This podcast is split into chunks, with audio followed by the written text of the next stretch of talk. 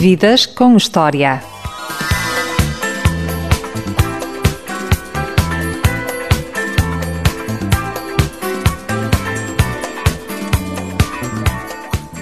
Quando a moda era cantar em inglês, ele inventou o rock em português.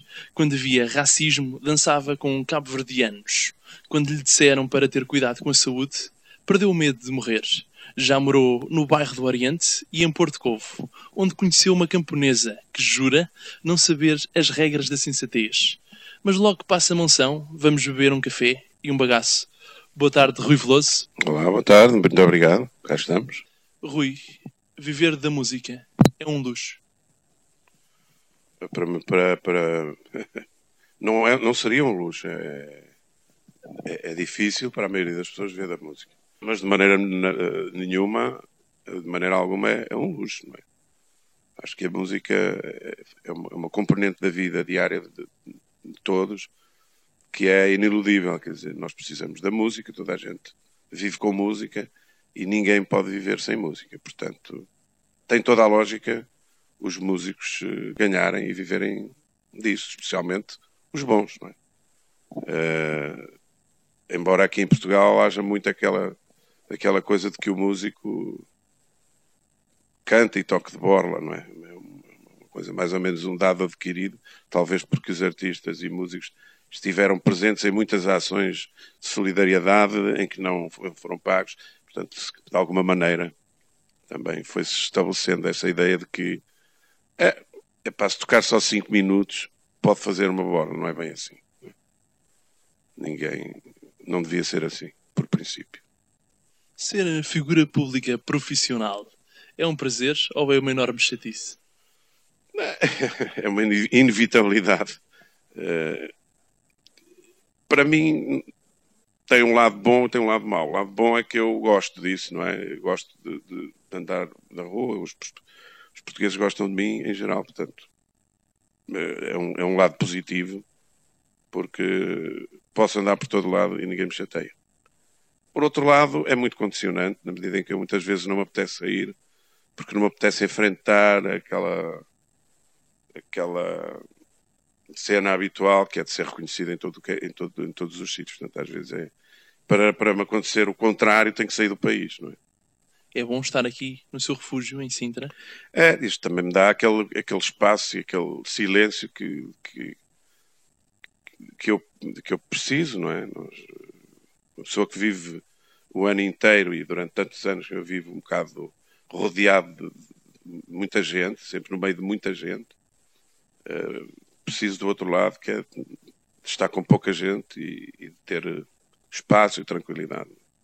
Porque realmente eu tenho pouco espaço. Quando saio de casa, deixei de ter o meu espaço e o meu espaço passa a pertencer um bocadinho também aos outros que me veem pronto, e que, no fundo, involuntariamente invadem aquela privacidade que, que eu acabo por não ter. Não é? Na sua juventude, quem eram os seus amigos? Os meninos da Foz ou os putos da Ribeira? Eram mais os meninos da Foz, porque eu vivia perto da Foz, porque o pessoal que vivia na Foz andou comigo na escola primária, depois o pessoal que vivia na Foz, em Gomes da Costa, Tony Rosso, toda aquela zona ali da, da, da Avenida da Boa Vista para baixo,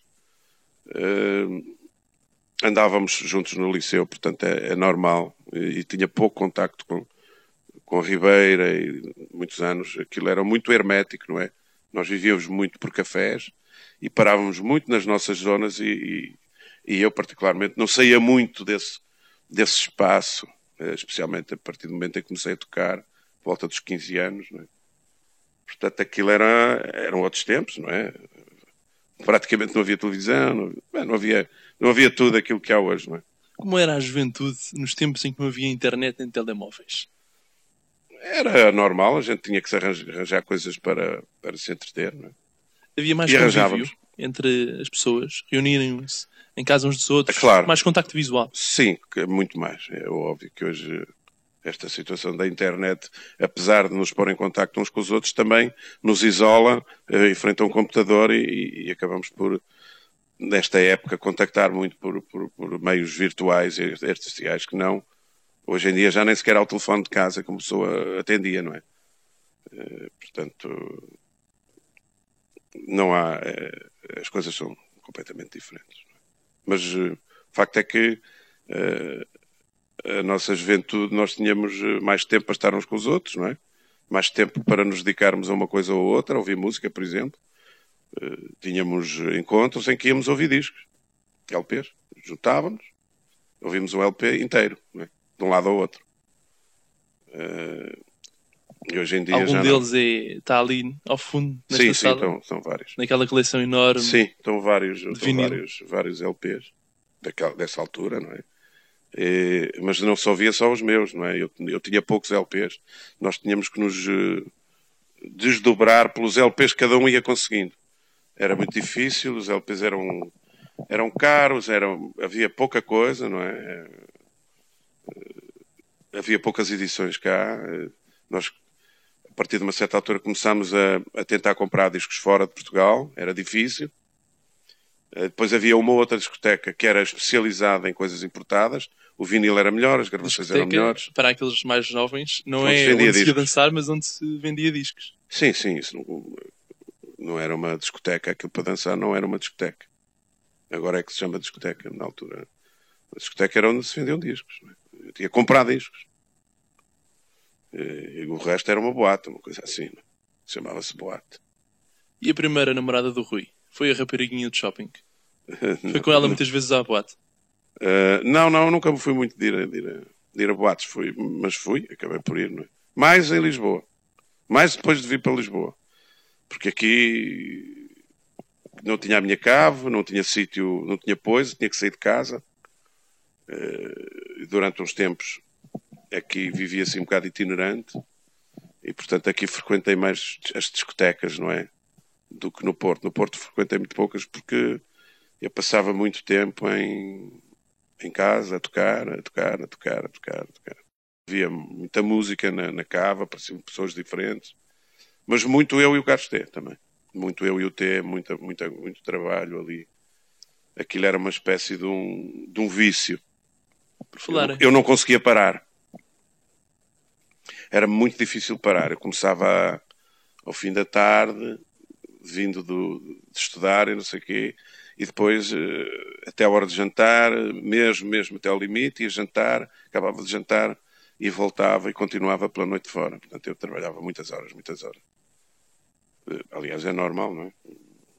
Para chegar a tocar, eu sou autodidata, portanto não sei música, foi tudo aprendi por mim, portanto isso tem que haver muito trabalho. Por falar em amigos, há pouco falava de Carlos T. Eles escolhem-se ou encontram-se? Não, encontram-se, isso é óbvio. Não... Nunca se escolhe o amigo, é como a família, os amigos são como a família. Não se escolhem, eles aparecem, a família é o que, é o que nós temos. É? E alguma vez perdeu amigos por questões políticas? Sim. Perdi. Mas recuperei-os. Não, porque, mas eles é que eram parvos, não era eu. Eles eram parvos. E tinha mania que não sei o quê. Que... Mas uh, recuperei-os. Foi uma, uma altura na nossa vida, depois de 25 de Abril. Então. As coisas radicalizaram-se um bocado. Eu nunca fui radical. Mas havia, houve amigos meus que foram. Que se radicalizaram e e deixaram de me falar, não sei o quê. Mas uh, eu era uma espécie de um representante do imperialismo, não é? Gostava de rock e tocava blusas. Nada pior. Eles andavam mais pelos coros soviéticos, aquelas coisas. O mal, os gajos lá do outro lado do mundo, com quem nós não tínhamos rigorosamente nada a ver, mas eram as escolhas deles. É? E todos eles, agora, a maioria deles, Claro, já não sabem sequer quem foi o Mao Tse Tung, já se esqueceram dessas coisas todas. E... Mas houve aí umas decisões, houve aí umas fraturas, um bocado chatas, mas uns anos depois, quatro, cinco, seis anos depois, as coisas recuperaram-se e, e, não tenho ideia de que algum dos meus amigos hoje, de antigamente, uh, uh, não tenha voltado. Não, quer dizer, recuperamos todos nós a amizade e esquecemos claramente daquelas coisas. Recentemente participou uh, na manifestação da geração Arrasca. 37 anos depois de abril de 74, os jovens voltaram a dizer em voz alta aquilo que muitos pensam ou dizem, em Sim. voz baixa. Sim, eh, quer dizer, o- eu acho que o propósito, para já, o convite foi dos Homens da Luta, que são meus amigos e, e que, aliás, gravaram a canção que venceu o festival aqui no meu estúdio, portanto. É mais uma informação, mas foi gravada aqui, assim como o disco dos Homens da Luta foi gravado aqui.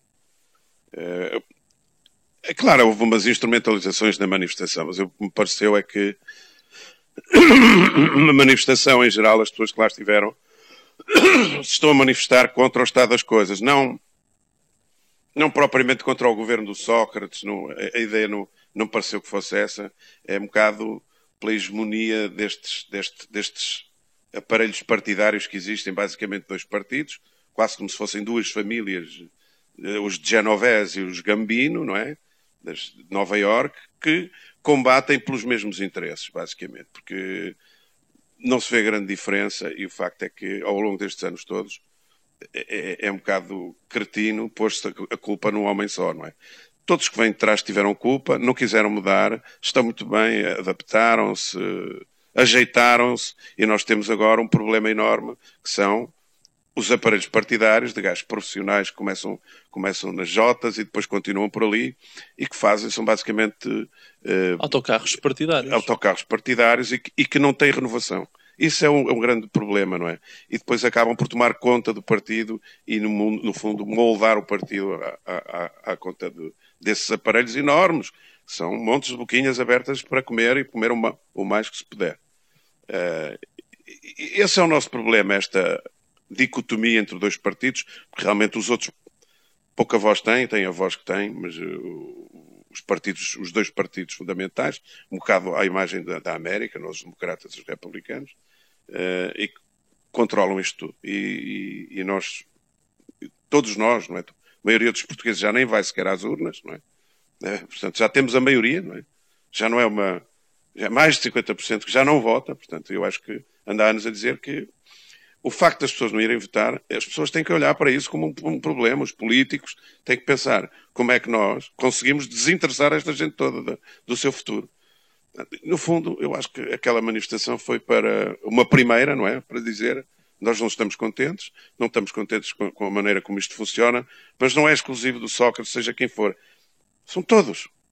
São todos que, que- que se, que se deixam enredar na teia da máquina, da- das máquinas partidárias que, no fundo, dividem e repartem os, os despojos deste país, quer dizer, e que gastam dinheiro à tripa forra, e que fazem obras de Estado e, e gastam o dinheiro todo das pessoas, dos impostos, e depois, à conta do dinheiro que eles gastam, damos nós a ser cada vez mais aumentados de impostos, etc.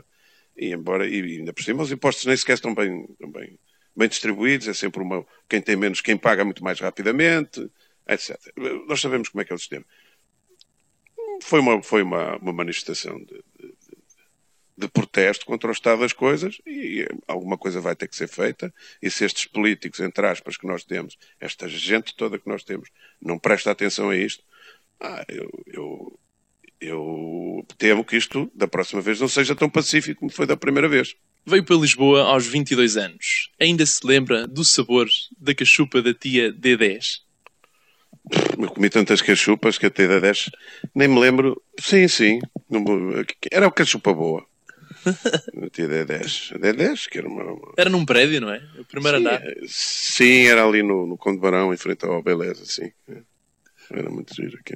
Como surgiu o contacto com a comunidade cabo-verdiana? Eu, foi, foi por intermédio do Dani Silva. Nós conhecemos logo ali por 81, 82, por ali. E ficámos logo amigos e, e pronto, e continuamos, não é? E, e somos amigos há quase 30 anos, é verdade. E eu gostei muito deles. É uma, o Cabo Verdeano é um, é um africano diferente, especial. Eh, música, gostei muito da música deles, não é? Teve, teve claro, esse lado do- da música foi muito importante. Ah, Pois eram companheiros, eram copos, era. Malta, eu gostava daquela vida da noite com eles e tal. E acabei por, por me entrosar muito com, com a malta de Cabo Verde, que me abriu os braços. Eu conhecia pouca gente cá em Lisboa eh, e, e, no fundo, encontrei ali os meus amigos do Porto. Ac- Acabei por, naquela, naquele aquele início de vida em Lisboa por, por, encontrar aquele conforto que eu tinha lá no Porto, em, em Cabo Verde, no, nos meus amigos de Cabo Verde. E então fui um bocado adotado por eles e, e foi, foi por aí, começou uma amizade que ainda hoje dura, não é? Com o Tito, com o Paulino, com aquela malta toda que eu conheci na altura, não é? E com quem toquei muitas vezes. E a nível cultural, foi um desgosto trocar o Porto por Lisboa? Pá, inicialmente foi, mas aquilo passava-se tudo em Lisboa, portanto eu tinha que cá estar e tal. Depois, depois tive logo muito rapidamente uma filha, não é? E isso. Estava preparado para ser pai nessa altura? Hum, sinceramente não estava, mas, mas, mas fui. Era difícil, porque com 23, 24 anos é, ia começar a vida em Lisboa, sem casa, praticamente. Tinha, depois arranjei um apartamento que o meu pai me ajudou a comprar e pá, tive meses a dormir no chão e sem cadeiras, sem. Tinha que ser aos pouquinhos, não é? E pronto, essa vida começou aos pouquinhos, não tem mal nenhum. Agora, logo com uma criança, depois é, foi, foi complicado, não é? Muito, muito complicado. Foi tão complicado que depois, três anos depois, separei-me. Só isso. É, é difícil. Do primeiro concerto que deu, já quando estava em Lisboa? Uh, o primeiro concerto que eu dei foi em, foi em, em, em Lagos. Em Lagos? Com a banda 80. Sonora? Sim, com o Zé Nab, com o Ramon e com o Zé Carrapa, se não me engano, o Zé Carrapa também estava. Uh, foi em Lagos, no Parque das, Parque das Freiras, como é que se chama aqui? Em 80. Depois o segundo foi em Cascais, no pavilhão de Cascais, e o terceiro foi em, na Praça de Torres de Espinho. E nessa altura já pensava que um dia poderia chegar onde está hoje? Não, na altura não se pensava nada. Aquilo era andar para a frente e tocar e ver o que é que, como é que é. Desfrutar. É, era muito difícil, não. Não era muito desfrutar porque era uma, era uma grande luta de, com o som, era muito difícil. De... Havia montes de limitações e quer dizer, em 1980 e 81 já ouvi Donald Fagan e Donald Fagan é, é uma coisa já de uma execução e uma qualidade que mesmo hoje é muito difícil de atingir cá. Perdão, isto é sempre assim, mas isto é. Eu sou conhecido por isto. É aqui viver no campo dá estas alergias. Em 2009 esteve muito doente, foi operado aos intestinos duas vezes e pelo meio apanhou malária numa viagem a Moçambique. Foi nessa altura que perdeu o medo de morrer? Bem, eu acho que ter medo de morrer é uma coisa um bocado não tem grande lógica, porque todos nós temos que, com a idade, nos ir capacitando que a coisa acaba. Aliás, basta olhar para o lado e ver os nossos amigos e, e os nossos tios e os nossos, os nossos queridos a irem embora, não é? Portanto, é, é normal. Mas realmente o confronto com a, com a, a, finitude, quando uma pessoa está numa situação de debilidade e de impotência, leva-nos a pensar no fim, não é? E que um dia desta coisa se acaba. Acha que as pessoas têm mais medo da morte em si ou da forma como vão morrer? Eu Do aspecto que, doloroso. Eu, eu, acho que o, o, o, ocidental hoje é tão, tão, tão, é, tanto, é tão egoísta que eh, basicamente o medo da morte é medo de perder o que se tem. É, tudo. Bens, família, amigos, tudo, filhos. É, e, e, portanto, o medo é mais esse, não é? Claro que eventualmente a maneira como se morre influencia se custar muito, se for muito doloroso. É óbvio que toda a gente tem medo da morte, não nisso, não é da morte, mas do sofrimento que leva à morte. Isso é, não é propriamente o fim, não é? Mas o fim, nós vimos do nada, temos que acabar no mesmo sítio onde viemos, quer dizer, antes de existirmos não existíamos. Não existia mesmo nada de nós.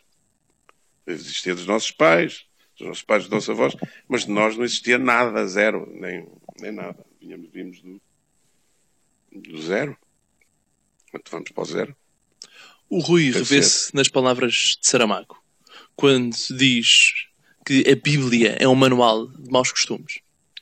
Tenho alguns pontos em comum com o Saramago, porque eu sou ateu, portanto, e fui sempre.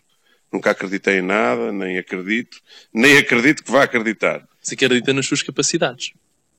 E aí acredito no que vejo, no que está à minha volta, na natureza, na, na, nas, nas, coisas, acredito nas coincidências, não acho que seja tudo escrito, acredito em coincidências, acredito no que vejo, não é? E fundamentalmente acredito muito no poder da mãe natureza, que é no fundo aquilo que nos criou a todos e que, no, e que nos aguenta, que é tudo isto que anda à nossa volta. Basta nós vermos a imagem do, do Japão, as imagens do Japão agora, para percebermos que, que há qualquer coisa que está acima de nós e não é uma entidade de barbas escondida por trás do céu. É uma coisa muito mais poderosa do que isso, que é aquilo que nos, o sítio onde nós vivemos, na Terra. A força da natureza. Sim, a Terra, a força da Terra, a força do mar, a força do vento, a força de, de, de tudo. Isso. Há pouco o Rui referia que foi pai muito cedo, com 22, 23 anos. Acha que a partir do momento em que um indivíduo é pai, os filhos passam a ser a principal razão da nossa existência? acho que sim, acho que sim. Acho que sim, os filhos são a nossa maior preocupação, maior, o, o nosso maior uh, acervo, não é? É o nós temos de melhor eh, são os filhos, é? é? a coisa mais importante da vida. Isso é uma perspectiva de quem gosta muito dos seus filhos. Agora, há gente que acha que não, que isso não é a primeira opção, a primeira coisa, não é? É óbvio que eu, que eu tem que valorizar e pôr sempre à frente de tudo o trabalho, porque o trabalho, e o trabalho bem feito, leva a que os meus filhos vivam melhor ou pior. Ou. E, portanto, eu valorizo muito, muito, muito o trabalho, mas, obviamente, quer dizer, uma questão de lógica, os filhos estão à frente de tudo, são uma prioridade absoluta. Porquê que antigamente os pais queriam que os filhos fossem engenheiros ou doutores e hoje em dia querem que sejam famosos? Isso é, é são os, os, os, acionistas das televisões e dessas coisas. Eles querem, querem fazer dinheiro à força toda, de qualquer maneira. Então inventam estas coisas para ganhar dinheiro, não é? Depois enganam as pessoas, isso, é todos esses concursos, os reality shows e tal. Tudo isso é uma, uma forma de manipulação de, das pessoas, especialmente das pessoas mais, mais vulneráveis e não sei o quê. Uh, é assim é o nosso tempo, é a civilização ocidental. Temos que ter consciência que o mundo não é só isso, é, há um mundo à nossa volta que é completamente diverso, em que, em que esse tipo de manipulação não existe, as pessoas não ligam, não têm acesso, etc. Portanto, eu vejo isto como, um, como uma parte da decadência da civilização ocidental. Mais nada. O Rui acha que as músicas são como os filhos, não se renegam? Exatamente, tal e qual acho. E agora íamos fazer novamente. Acho que os gajos que roubam músicas aos outros são, são, são um bocado os, os pedófilos da música, não é? São, são gente sem, sem nível. Não tem talento para criar. Para não, e há gente que rouba músicas dos outros, não é? Rouba músicas, eu sei que tenho conhecimento de vários casos de pessoas que que, que, roubam músicas aos outros, que eu não, não, não, suportava que houvesse um tipo que me roubasse uma música e dissesse que a música era dele quando fui eu que a fiz. É óbvio, não é? é como, nem aí tem a relação com os filhos. Não há um gajo que vai dizer que o filho é dele quando o filho é meu. Igual. É? O que é que herdou de seu pai, Rui? eu herdei do meu pai e da minha mãe, eu, aquilo que eu sou, não é? A minha maneira de ser, tem muito a ver com os meus pais, com a formação que eles me deram, a maneira como eles viveram sempre juntos. Uh, eu herdei muita coisa, uma grande parte de mim sou eu e minha, o meu pai e a minha mãe. Sempre duas pessoas de, de grande nível, uh, tanto humano como, como cultural. E, portanto, eu herdei esse lado, acho eu, humano e cultural dos meus pais. São pessoas muito culturalmente interessadas. Muito, meu pai é um grande humanista, um homem muito solidário, um homem muito dedicado às outras pessoas, com, com muito poucos interesses pessoais. Uh, e, portanto, uma parte de mim é, é, obviamente vem do meu pai e da minha mãe. O seu pai ainda canta o Fado de Coimbra no Orfeão do Porto? É, não, toca todos os dias. Ele toca todos os dias lá em casa e tal, está sempre a tocar guitarra. E acabou de fazer 87 anos, portanto. Mas tem lá um quartinho da música, ele tem lá, está lá sempre com a guitarra dele. Foi com ele que aprendeu os primeiros acordes de guitarra? Uh, sim, é natural que tenha sido, não tenho muito bem a ideia, mas há uma ou outra coisa eu aprendi Embora, digamos que a maior parte das coisas eu descobri sozinho, fui, fui, fui, fui descobrindo. E as mulheres? Também descobriu sozinho? Tem noção de quantas mulheres já amou? Já tive muitas amantes, mas amar mesmo. Isso. O, o amor é uma coisa, depois a, a paixão, digamos, carnal, aquela coisa. São duas coisas diferentes que se podem, obviamente, completar. É muito difícil. Acha Eu já casei duas vezes, já descasei duas vezes. Acha que a maioria das vezes passa de raspão, mas quando bate, bate forte? É, sim, pá. pode acontecer, mas uh, eu talvez nesse aspecto seja uma pessoa um bocado demasiado racional e mais racional e menos emocional.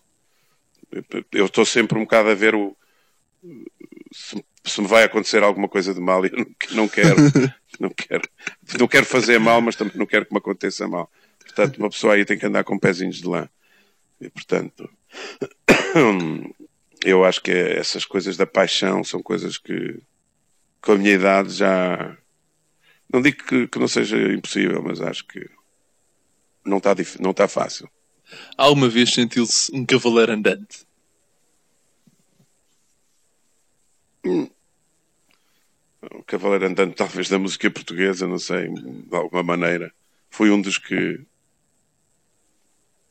Um dos que andou aí a, a percorrer os, os caminhos e a desbravar e tal, talvez. Um bocado em Portugal, que é um país cheio de barreiras e cheio de impedimentos. Portugal é o país, é melhor não fazer se que isto vai dar trabalho e tal. Foi sempre um bocadinho assim.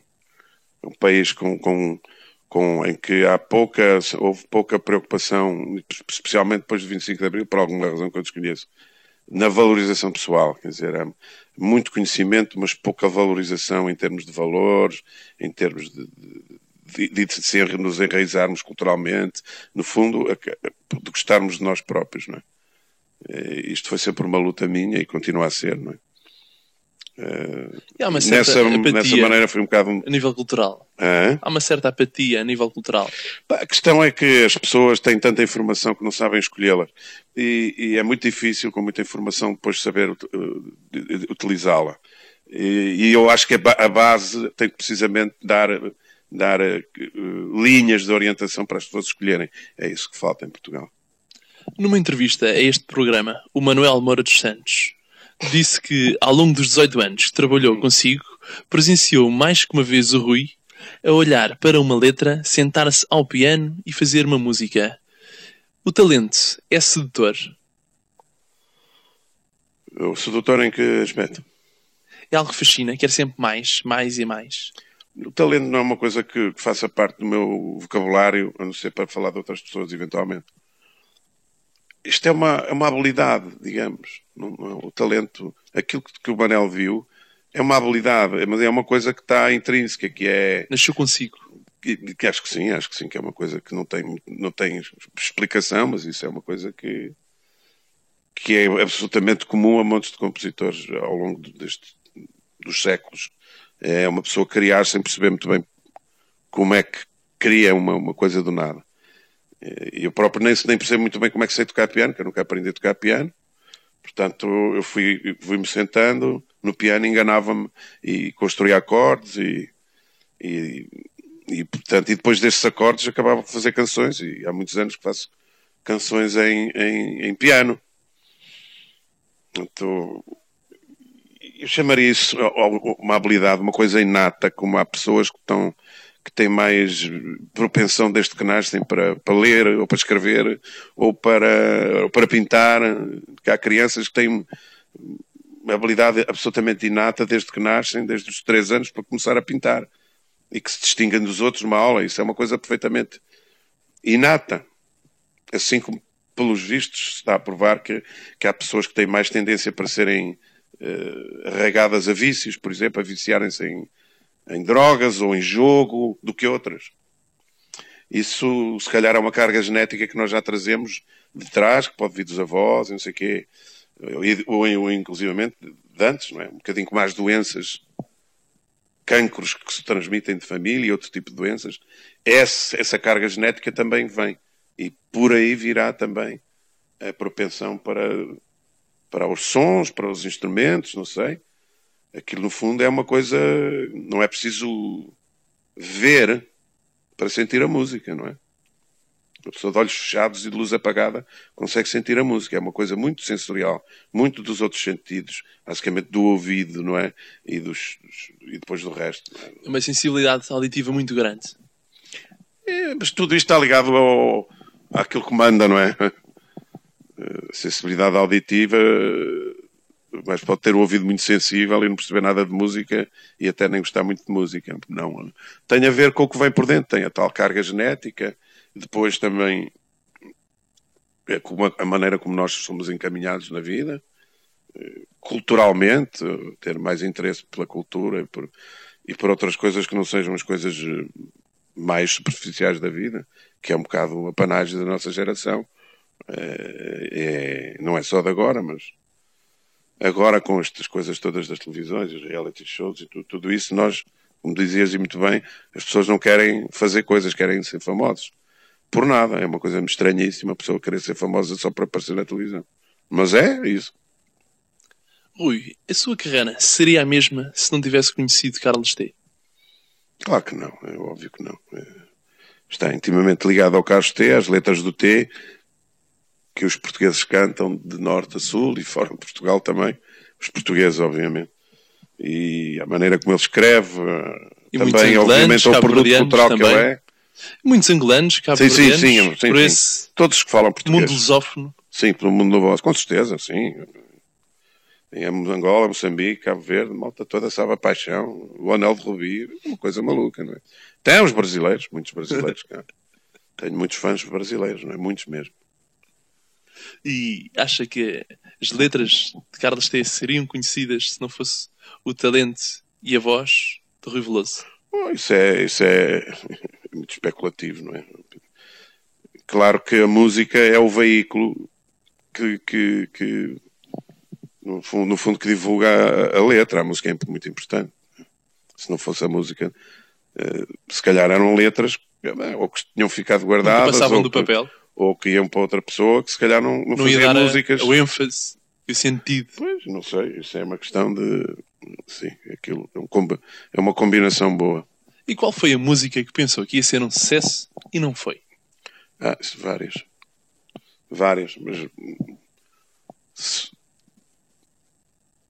Não sei. Várias. Normalmente são músicas pouco conhecidas. Que não, não ficaram conhecidas, não é? E o contrário? Uma que pensava que não ia ter muito sucesso. Ah, isso é, são todas também. Eu não sabia se, não há estrelas no céu, gostei muito quando a fiz, mas não sabia que ia ser um sucesso. Uma pessoa não tem muita noção, não é? Só quando as pessoas ao lado começam a dizer, ei pá, isto e tal. O T nisso tem, tem mais do que eu. O T conseguia ver, eh, perceber aquilo que aquilo ia, ia agradar às pessoas porque ele está de fora, ouve a música e diz, é pá, isto é bestial. Uma, por exemplo, que eu achei que não ia ter sucesso foi o lado lunar e o T achou logo. Ei. Que ia ser um sucesso. E eu pensei, bom, eu achei a música um bocadinho complicada demais para ter sucesso. E afinal, não, não foi, porque a pessoa malta toda a gente conhece o lado lunar. Bom. Acha que os sentimentos se traduzem em notas musicais? Sim, sem dúvida. Aqui a base, basicamente é isso. A música é uma transmissão de, de emoção e de sentimentos. Acho que sim. É a maneira como a composição propriamente dita é uma, uma, uma sublimação da, da, uma redução de, de, daquilo que vai dentro de uma pessoa e que a pessoa eventualmente tem a sorte de, de conseguir exprimi-la através de dois ou três acordes. Neste momento o Rui está a gravar um novo álbum. Uhum. Depois de sucessos como Chico Fininho, Paixão ou Não Há Estrelas no Céu, qual será o próximo? Não faço a mínima ideia. O, que eu estou a fazer agora neste momento é, é pegar em músicas minhas que não são conhecidas, dos gravadas, e rearranjá-las. Muitas delas vão ser surpresa para as pessoas, fazê-las completamente de outra maneira e, e, embora a maior parte das músicas nem sequer são daquelas músicas tipo lados B ou lados C, é? Uh, e, e, e fazê-las com, com amigos, o Dani Silva, por exemplo, o Camané, sei lá, o Tito Paris, olha, já estamos aqui com dois cabo-verdianos logo, não é? Uh, Dois grandes Jorge músicos. Palma, o Pedro Brunhosa, fazer coisas com eles, músicas minhas e, e ter a Luís Represas, o Ronquial, pá, malta, o Bernardo Sassetti. É um elenco de luxo. Com a minha banda, pá, ainda não acabou, ainda vai haver mais. é, e tentar pegar nessas músicas que foram lá dos Bs, ou lá dos Cs, e tentar fazer lá dos As daquilo. E, portanto... A música reinventa-se constantemente. É, e houve algumas músicas que eu gravei que se calhar não, não gravei como gostaria.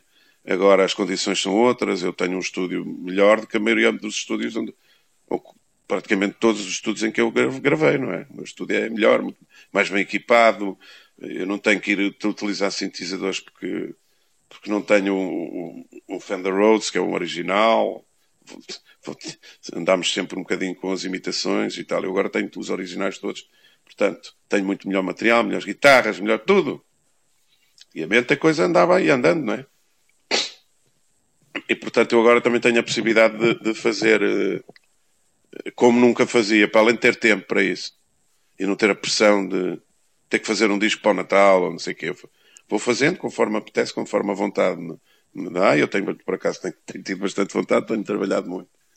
Uh, mas pronto, não, só não ter essa pressão de ah, vais ter que gravar e tens 15 dias para gravar um disco. Opa, quero lá saber. Eu, se quiser estar um dia só a fazer guitarras, e, ou uma semana a fazer guitarras, estou uma semana a fazer só guitarras. Antigamente, quando tínhamos o, o tempo encurtado, era as guitarras ficavam quase sempre ao fim, que é o, era o, e as vozes também. Dizer, que são, no fundo, até a voz é sempre uma, uma coisa mais importante. Depois acabava por fazer sessões intermináveis de vozes, quando uma pessoa hoje em dia sabe perfeitamente, chega aqui, um dia canta uma canção ou duas e vai embora. Não está um dia a cantar canções, porque são canções interpretativas, não são canções técnicas, são canções de interpretação que uma pessoa faz dois, três takes de cada uma e depois acabou. Não vai andar a, a tentar cantar aquilo melhor e com emoção, porque ao fim de três ou quatro takes a emoção de cantar passou. Agora vamos a uma rúbrica que é direta à cabeça. Eu dou uma ou duas palavras e o Rui diz logo a primeira coisa que vier à cabeça. Pode ser, Rui? É para dar um bocado de trabalho, mas. um filme.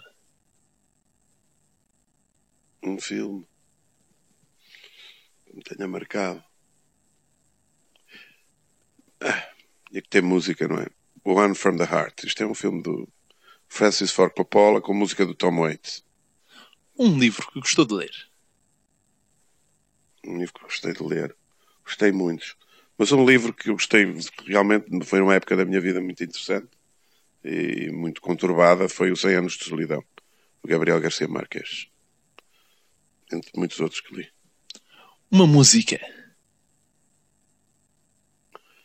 Uma música que, marca, tenha marcado. É, vem à cabeça, até um instrumental. You Must Believe in Spring, um pianista já morreu há muitos anos chamado Bill Evans. Um vinho do Dão ou alentejano?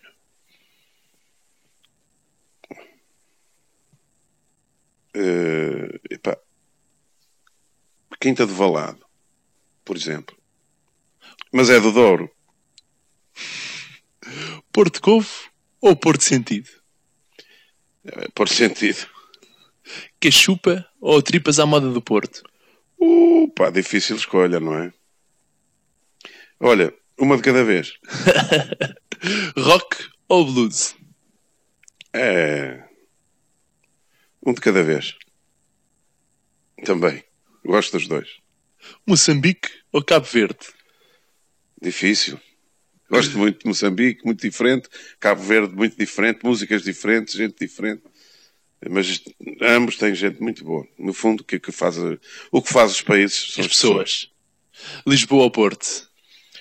É, Porto, porque, porque é o, meu coração está sempre lá. Mas Lisboa também, tem cá tantos amigos e gosto de Lisboa, é uma cidade linda. Loiras ou morenas? Eu tenho mais queda para as morenas, mas também não, não sou.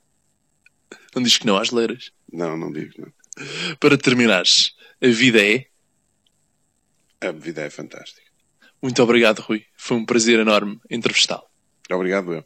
E boa sorte para o programa.